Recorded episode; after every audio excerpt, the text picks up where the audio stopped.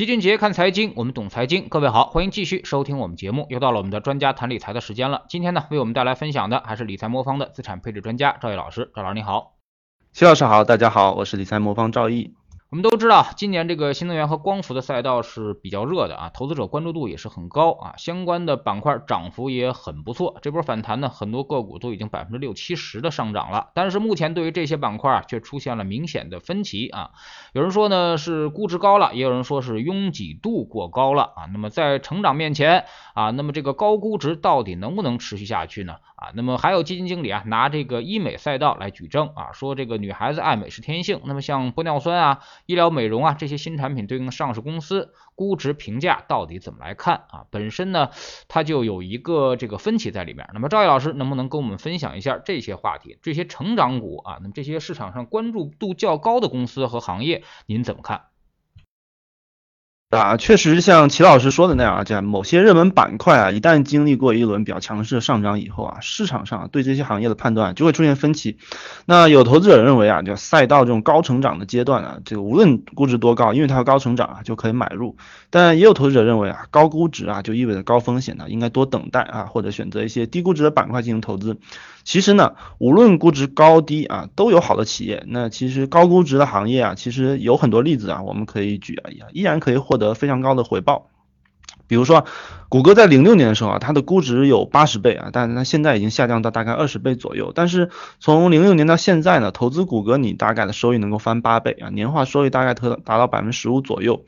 呃，所以在股票投资投资里面啊，无论高估值还是低估值啊，其实都有它的一些客观机会存在啊。只不过对于不同估值的股票，它有不同的风险收益特征啊，我们可以给它做一个区分啊，来选择更适合自己的一个标的。其实啊，股票投资里面啊有一个不可能三角，那就是低估值啊、高增长，还有那个增长的高确定性这三种特点啊，在一只股票中啊基本上是不可兼得的。比如说，大家如果想要一个低估值又要高增长确定性的股票，那其实有啊，比如说有些公共事业股票啊，在过去一段时间其实表现非常不错。比如说我们的沪深三百里面前十大里面啊，有一只某某电力的股票，过去涨幅也非常好，号称啊是披着这个股票外壳的一个债券，它的确定性非常高，但是呢，它的盈利增速相对来说就会比较慢一些，所以呢，啊，它估值比较低，但是呢，它相对的风险也不大，那适合获取一些比较稳健的收益。那如果你想要高增长又想要低估值，那这个背后有一个隐含的假设啊，就是它的一个啊增长的一个不确定性就会比较大。比如说我们熟悉的军工股啊，其实它的难点在于它的业绩就很难以追踪，所以呢，虽然我们一直觉得它呃很有潜力，也有很多说法觉得很有潜力，但是呢，它的估值始终啊就不会特别高。那如果想要业绩的高增长，那增长又要有高确定定性，那这种情况下，大概率这种股票的估值啊就会比较高了。比如说我们所说的新能源，或者说其他的消费类里面的一些大白马，也就是说我们各行各业里面所有的这种非常好的股票啊，我们说各种毛这种股票都是属于这种情况。那如果以新能源为例啊，其实无论中国还是美国啊的新能源股票，都是从二零年的时候左右啊开始爆发。那二零年呢，之所以成为了新能源的一个转折点，那主要是因为在这一年啊，无论是欧盟、美国、日韩还是中国啊，都相继宣布了碳中和的一个目标，所以呢，使得新能源进入了一个碳中和的一个周期。那稳定的这种政策预期啊，就同时拉高了新能源产业未来的一个增长性和确定性。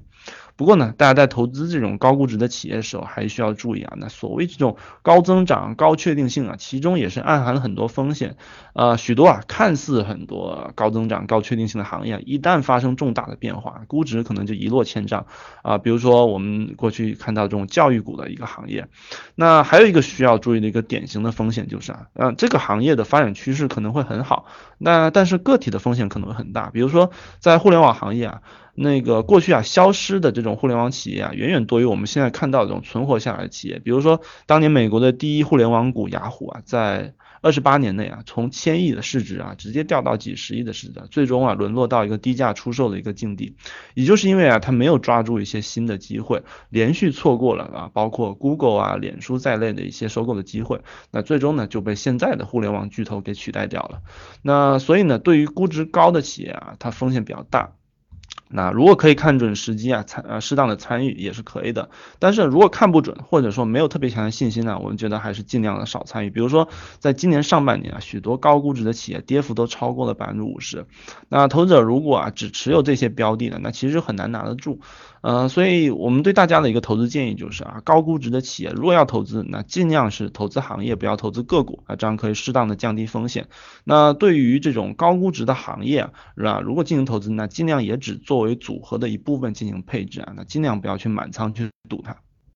嗯，现在市场上呢出现了一些很有意思的现象啊。那对于每某些板块啊，给予多高的估值，好像市场都不吝啬啊。比如我们刚才提到的这个新能源啊、医美服务啊啊，对于这些这个板块呢，大家通常来说都是觉得啊景气度高啊，所以说高估无所谓，叫高估值高成长并存啊。另外一些板块呢，对于市场来说啊，估值会越来越低啊。比如最近这个比较火爆的，像什么手机消费电子啊、网络游戏或者互联网产业链啊。那么赵毅老师，您怎么？看这块啊，那么为什么估值在行业之间会有如此大的一个差异呢？他们这些估值的逻辑或者说是这个市场的偏好到底是什么？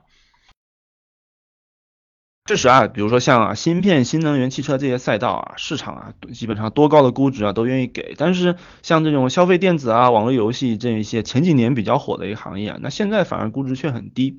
其实呢，造成这种分化最主要的一个原因呢，就是一个行业周期啊的一个不同。那因此呢，市场给的估值也就不同。通常来说，我们给一个行业的演变呢，我们会给它定义四个时期，那分别是导入期、成长期、成熟期还有衰退期。那在导入期和成长期的阶段呢，市场给的估值往往都比较高。那在成熟和衰退的一个阶段呢，市场给的估值呢就会不断的降低。我们还是以这个新能源汽车来举例啊，我们可以看看它到底现在处于一样什么一个阶段。那新能源汽车呢，其实呢，在经历了很长一段时间的导入期啊，在早在这个一零年的时候啊，市场就已经开始形成了新能源汽车概念这么一个板块。但是直到一九到二零年的前后呢，那这个行业的风口啊，才正式降临这个新能源汽车板块，企业呢正式进入一个高速成长期。那与此同时呢，基本面和估值啊，就迎来了戴维斯的双击。这点呢，我们也可以从新能源汽车的一个市占比来证实，在一八年的时候啊，中国的汽车销量量大概在两千七百万辆左右，那而新能源汽车呢，全年销量当时大概在一百三十万辆左右啊，占比不到百分之五。而到了二一年呢，新能源汽车的销量大概在三百五十万辆左右呢，行业整体的销售量大概是两千六百万辆，那这个占比呢就直接提升了到接近百分之十四十四。那如果按照今年上半年的一个新能源汽车销量来看呢，那今年呢其实非常有希望超过百分之二十。那行业的销售和成长的速度啊都比较惊人，所以新能源汽车啊现在就是很扎扎实实的，就是处在一个快速的一个成长期的一个阶段。那作为对比呢，我们还可以看看另外一个很大的一个产业，那就是智能手机的这个这个行业啊，我们可以看它现在处于什么一个阶段。其实，在一一年的时候啊，全年全球的一个智能手机的出货量大概是五点二亿亿台啊。那一直到一七年的时候啊，全球智能手机的出货量一直都是在提升的。那一七年当年呢，甚至正达到了十五点六六亿台这么一个近几年来一个最高的一个水平。但是呢，从一八年开始啊，这个智能手机的出货量就开始缓慢下降，到二零年的时候哈，只有大概每年啊只有十三亿台左右啊，同比降幅更是达到百分之十。也就是说啊，从智能手机的出货量呢一个衰减开始啊，行业其实已经就开始进入一个相对成熟的一个阶段。那一般在这种情况下，一旦一个行业进入一个成熟期，那整个行业的利润呢将会逐步向头部集中。那产业链上呢也会面临各种整合和淘汰的压力。那这也是为什么我们看到，无论是苹果还是小米还是其他的，比如说像华为这种企业，都要开始造车，或者说都要和这个新能源汽车扎单上一些边呢。主要也是因为啊，他们在这种行业饱和的情况下，就需要寻找寻找一个新的一个增长点。那如果呢，我们对这种四个企业的阶段啊来进行一个总结，我们可以这么概括啊。在初创期的阶段啊，这个行业啊，这个属于未来增长空间比较大，但风险比较高。这个行业这个阶段啊，其实比较适合什么样的投资者呢？比较适合这种专业的风险投资机构啊，比如说这种 VC 这种机构啊。典型的这种行业就包括像元宇宙这样啊还没有很成熟的商业模式这种产业。那一旦行业进入这种成长阶段，这个时期有个特点啊，就是市场增长率会很高，那技术呢会逐渐趋于定型，那整个行业的利润呢会快速增长。那企业的这种属于这种企业的，就比较适合二级市场投资者啊进行投资了。那目前呢，比如说新能源啊、医美啊这种渗透率还比较低，但是未来空间还比较大的行业啊，基本上都属于这个阶段。那第三个阶段呢，就是属于这种成熟的阶段，在这个阶段，虽然行业的成长性在下降，那但是呢，往往由于啊会有比较丰厚的这种垄断利润呢，那投资者其实可以分分享啊这种现金呢股息带来的这种价值啊，这种企业其实也是具备一定长线持有的一个价值，那这种企业也比较适合二级市场投资者。那典型的行业呢，包括金融啊、消费啊等这些领域啊，都是属于这种比较成熟的一个阶段。那最后呢，行业一旦进入衰退的阶段，它的一个特点就是啊，很多新产品和替代品呢就会大量的出现，整个行业的竞争力和盈利能力啊都是在快速下降。那在这个过程中呢，企业会开始呢慢慢的退出。那衰退期的行业怎么投资呢？其实呢，它比较适合通过一些清算啊、分拆、啊资产重组的方式啊，来重新改造它，来重新获利。那其实它比较适合这种特殊的投资机构。那典型的行业啊，比如包括这种音乐光盘。啊，胶卷的这种等被淘汰的这种行业，都属于这种已经进入衰退期的这种行业。所以呢，对于不同周期的企业，其实都有投资的机会。但是呢，我们总结来看，我们认为对于个人投资者来说啊，我们觉得专注的投资于这种成长期和成熟期的企业是比较合适的。特别早期和特别晚期的这种初创期和衰退期的企业，那由于它需要持续的对企业进行改造啊，以持续的适应这种比较激烈竞争环境啊，其实我们建议大家不要轻易的参与。那巴菲特有句名名他就说，他就喜欢投资那种啊傻子都能管得好的公司啊。那言下之意也就是说。他只喜欢呢投资于这种啊啊商业模式比较成熟的这种公司啊。对于这种特别新的还没定型的行业呢，其实无论是巴菲特还是我们觉得个人投资者啊，我们认为都可以尽量的一个回避。嗯，那么你们是怎么处理这个新兴行业成长周期的啊？那所带来投资机会的啊？刚才你也提到了，这个即便是行业处于高成长阶段啊，波动带来的风险也是极大的。那么你们是如何呃处理这种风险的，或者说如何对冲这种风险的？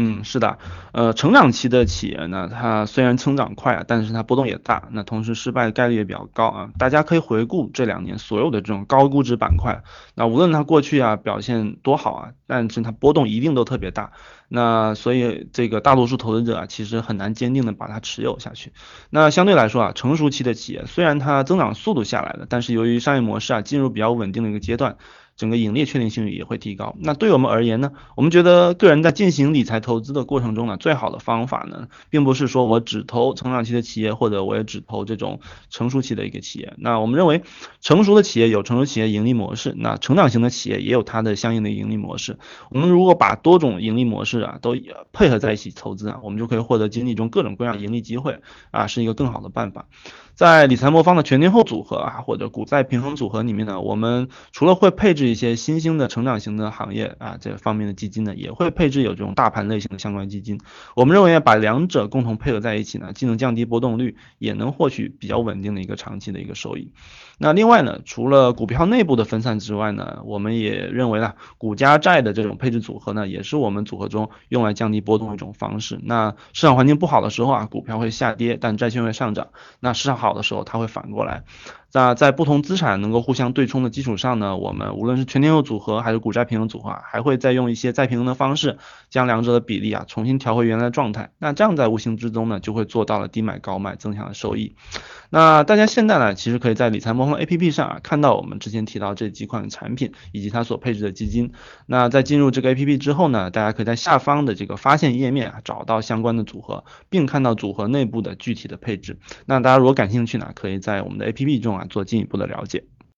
那么在 A 股市场上呢，做股债平衡的投资机构其实不少啊，甚至也有不少这个公募基金也在做这个股债平衡类的投资基金啊。其实呢，这几年也是取得了不错的收益啊。那么我们看到很多市场上包括什么写着平衡啊、稳健之类的。那么你们在股债平衡组合上面，跟这个市场中现在这个类似的，包括股债平衡基金啊，或者是这个稳健型的增长的基金啊，呃，区别又是什么？独特的优势又是什么？是的，我们的这种股债平衡的组合呢，除了我们之前提到这种配置的思想之外呢，呃，在短周期的策略中呢，我们还会利用一些量化算法呀，通过股债择时啊、板块风格择时，还有基金优选三个方面的策略来捕捉市场中的一些机会。那首先股债择时择时方面呢，这个。这个股债的择时的策略，我们主要是基于股债之间相对估值来做一个操作性操作性的一个判断，所以大体的方向呢，还是会沿袭我们过去全天候组合啊，越跌越买这个风格。那股票低估了，我们就多买一点。那只不过呢，在这个股债平衡组合中呢，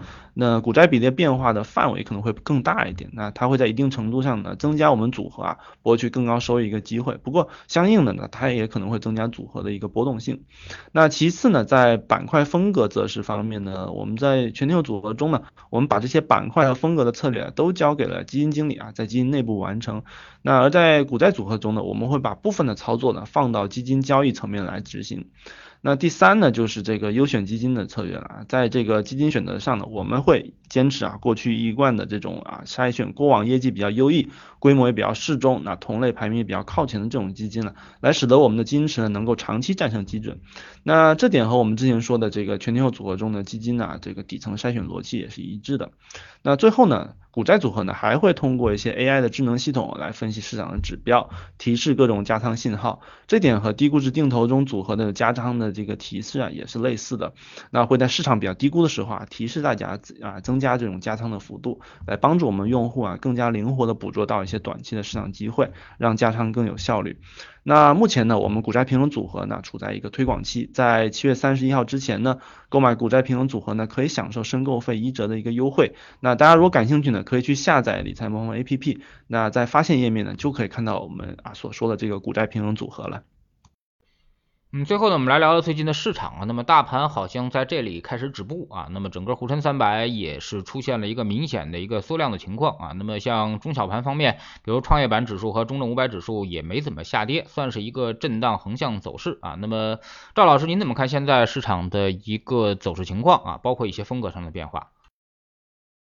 嗯，是的，最近一段时间啊，确上啊，市场确实啊出现了一定的分化。那一方面呢，我认为是受到我们，比如我们上期提到的这种断代事件的影响啊，整体的银行、地产等板权重板块啊，明显还是跑出大盘的啊，影响了一部分大盘指数的一个表现。那另外一方面呢，也和一些上市公司的一些业绩披露有一定关系。那从目前已经披露的半年报来看呢，业绩比较好的企业啊，多数还是集中在过去的一些热门赛道当中。那因此呢，这个市场对这类企业的反应也相对。会好一点，呃，对于未来走势的一个判断，我们认为 A 股短期内盘整可能性会比较大一点。那目前呢，之所以 A 股没有继续在上涨呢，其实有个很重要原因呢，就是说市场中我们目前没有发现。有新的增量资金进入的这么一个趋势。那从最近两个月的上涨来看呢，绝大多数的买盘呢，基本上都是过去在上半年卖出股票的这些啊机构或者个人。那机构就包括一些公募啊、保险啊。未来这个如果 A 股想要继续冲高，我们认为还还是需要有进一步的利好刺激。那带动新的资金进入啊，那很可能需要等待到十月份会议结束之后啊，所以大家短期内也可以做好这种盘整波动一个准备。不过呢，虽然我们认为会盘整，但是我们觉得啊创新低的可能性也不大，因为上半年呢，我们认为股票市场整体的换手是比较充分的，所以说啊该卖的基本都卖的差不多了。那现在呢，大家如果继续留在市场里面，一方面呢，现在估值我们认为没有泡沫啊，所以长期上涨可能性是大的。那另一方面呢，如果持有好的一些底层标的，那即使指数不涨，那你也可以继续享受基金相对于指数一个超额收益。所以现在大家除非啊你有一些特别好的一些中性策略的一个标的啊，否则啊你没有必要啊退出这个市场。那一旦呢未来行情如果出现的话，我们预期它会来得很快。那你现在退出的话，很可能就会有那种来不及进入的风险。你就像前两个月一样啊，很多用户都反映啊，并没有很能够来得及啊及时进场。那此外呢，这个关于政策的走向呢，上周有个事件啊，其实也是引起大家关注啊。那同时呢，这个我们国内的债券市场在上周周中有两个交易日啊，也是连续大涨。那就是七月十九号啊，国务院总理李克强在世界经济论坛中表示啊，那宏观政策啊，既要精准有力，又要合理适度。那他表示不会为了过高的一个增长目标，那出台超大规模的刺激啊，比如说超发货币啊，甚至预知未来这种一个情况。那有些市场机构啊，就对这个解读认为国家要淡化稳增长政策的一个落实。我个人觉得啊，其实嗯不需要特别往这个方向解读，也不需要特别担心的，因为我们国家现在这个追求经济增长的目标，我认为在很长时间内是不会改变的，因为现在大国之间的竞争啊，其实就是一个经济实力的一个竞争。那你没有经济实力，你就没有外交、国防啊等各种各样的安全保障。目前我们国家和美国的经济总量大概还有百分之三十左右的一个差距。那如果想要追赶上美国啊，其实必须在很长一段时间内，至少是十年之内，保持高于美国的一个经济增速。而当前呢，我们国家的这个经济增速还是比较低迷的，整体失业率还比较高，所以整个国家剩余产能比较充足的情况下，我认为稳增长政策在长期啊一定是会存在的。那只不过呢，我们现在这个政策表述呢，我认为意味着我们未来的政策会比过去啊有更强的指向性。我们过去啊依靠发债催生出来这种银行、地产的巨型企业啊。都成为了世界五百强企业很多啊，但是我们逐渐发现，在过去的经济发展模式中受益的这些大企业呢，它除了规模做得很大之外，它其实并不能解决我们当前产业很多卡脖子的一个问题。在当前的这个宏观背景下，我们国家债务水平已经很高了，那也意味着我们过去依靠债权融资这种高增长的这个时代已经过去了。那因此呢，未来我们认为高增长的一些机会呢，只会存在更多这种依赖股权融资的啊科技创新型企业。那我们未来的这种稳增长政策也会更多的定向支持这些啊以主股权融资为主的这种核心的关键领域的科技企业。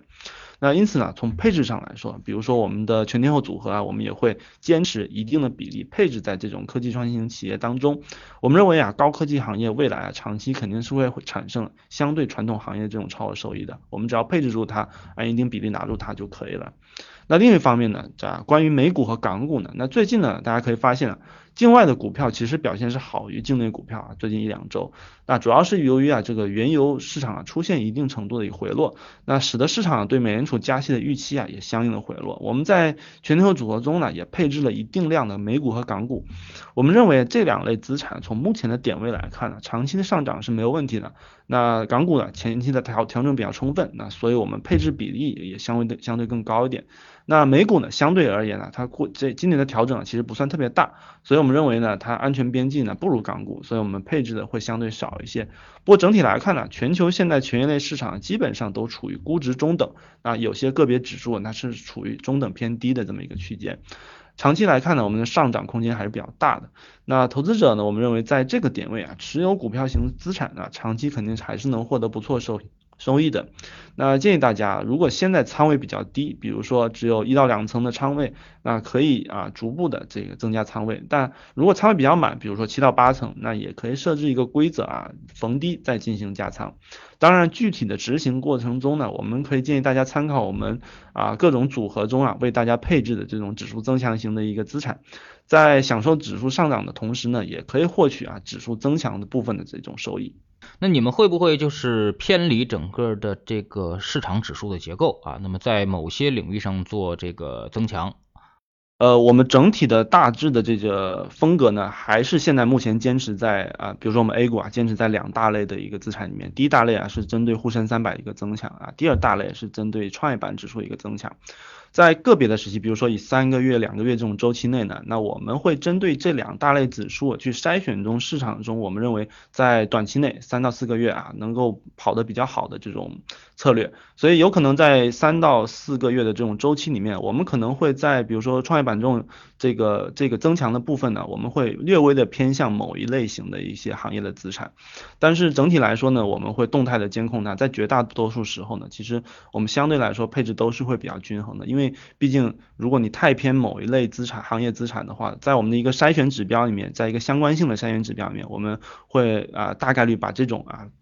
比较侧重某一单一行业的行业的这种基金啊，给它筛掉。所以我们留下来呢，我们考虑两个核心因素。第一个呢，和指数相关性要高一些；第二个呢，就是和指数的超收益要稳定一些。那在满足这两种呃条件的情况下呢，我们大概率筛出来的都会是比较均衡的一些基金。那我们希望这些基金呢，是通过一些比较均衡的配置来长期战胜指数，而不是通过短期的赌某些特定的行业来战胜指数啊。这是我们一个比较大的一个原则。好的，非常感谢赵毅老师今天做客我们节目啊，也是跟我们谈了整个市场的一些看法和问题啊。那么在整个现在市场调整的过程当中呢，确实行情是比较清淡，特别是昨天还出现了明显的缩量的迹象啊，说明大家关注市场的关注度开始逐渐的降低啊。那么也就说明整个调整的空间基本上差不太多了，但是时间现在显然是远远不够的啊，所以说大家还是要耐心等待一些啊。那么我们总说第一波反弹呢是整个的全市场的超跌反弹。啊第二波的上涨呢，其实才是整个市场的主升浪。所以说，在第二波上涨之前啊，大家不要轻易的离开市场啊。万一你不小心啊，那么避开了这个整个的这个第二波的主升浪，那么其实你这波反弹行情啊，基本上又跟不上了。非常感谢赵毅老师，再见，再见。